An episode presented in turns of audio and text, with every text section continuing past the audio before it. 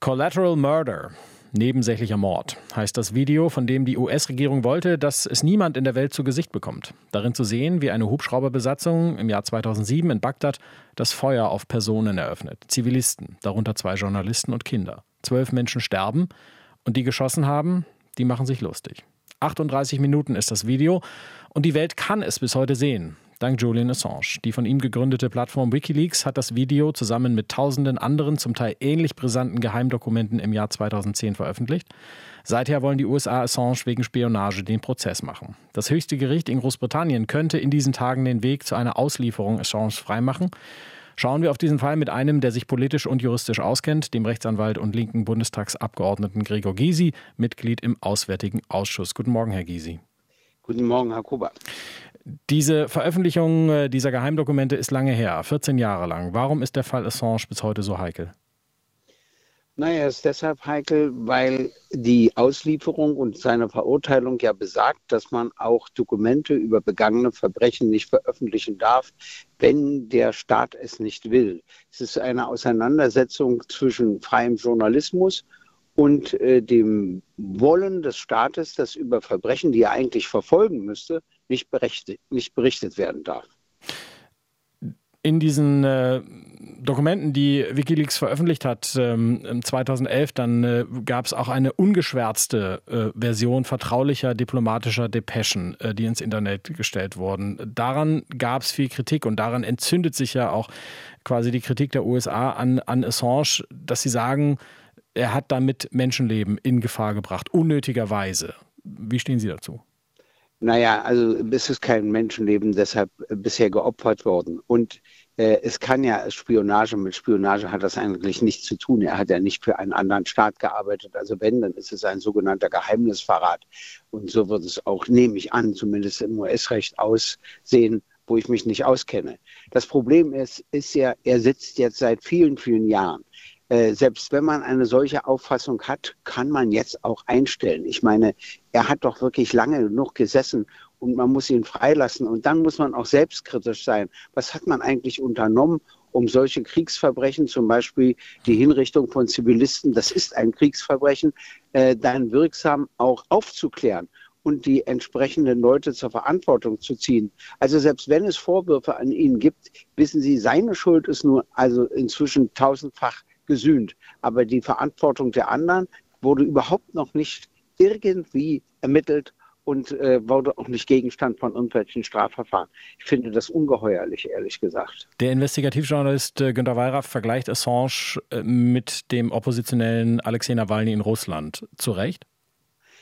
Naja gut, die kann man nicht vergleichen. Der eine hat sich politisch aufgelehnt, dem wird ja nie Geheimnisverrat oder irgendwas Ähnliches äh, vorgeworfen.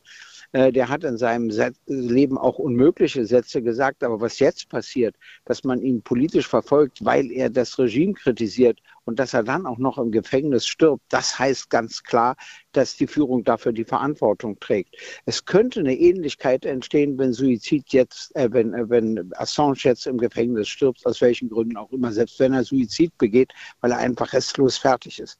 Also ich hoffe sehr, dass das oberste Gericht Großbritanniens die Auslieferung ablehnt und der endlich auf freien Fuß kommt.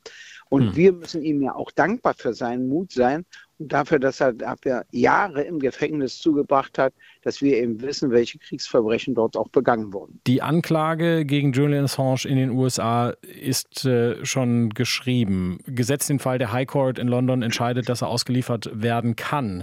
Äh, was würde ein Prozess gegen Assange und womöglich ein Schuldspruch für die Pressefreiheit bedeuten? Das würde bedeuten, dass man der Presse sagt, geheime Dokumente, wenn ihr sie von wem auch immer zugespielt bekommt, dürft ihr niemals veröffentlichen, weil ihr ansonsten ins Gefängnis geht. Punkt.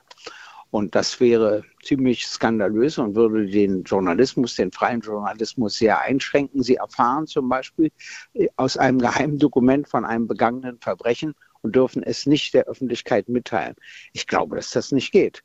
Und ich glaube, dass deshalb zu Recht die Journalistenverbände, aber auch viele humane Organisationen protestieren und sagen, Assange muss endlich auf freien Fuß gesetzt werden. Er hat ja nun schon jahrelang gelitten. Jetzt ist auch mal gut. Also wenigstens die Einstellung könnte ja die US-Regierung haben und sagen, wir lassen das jetzt fallen. Die äh, Bundesregierung äh, in Person von Annalena Baerbock hat sich eine sogenannte wertegeleitete Außenpolitik äh, auf die Fahnen geschrieben. Ihrer Meinung nach in Bezug auf Assange findet die statt? Nein. Äh, sie hat im Wahlkampf sogar immer gesagt, dass sie sich für Assange einsetzen wird. Und als seine Auslieferung von einem anderen Gericht beschlossen wurde, hat sie nur geschwiegen. Äh, das ist das Gegenteil von einer werteorientierten Politik. Außerdem Egon Bahr, der berühmte Politiker der SPD, hat mal vor Schülerinnen und Schülern gesagt, es gibt nie eine wertebetonte Außenpolitik, sondern nur eine Interessenpolitik. Und das heißt immer, dass man Werte dann einsetzt, wenn sie den eigenen Interessen entspricht und dann nicht einsetzt, wenn sie den eigenen Interessen nicht entspricht. Sie ist ja jetzt hm. dafür, dass schwere Waffen an Saudi-Arabien geliefert werden. Was hat denn das mit Werten zu tun?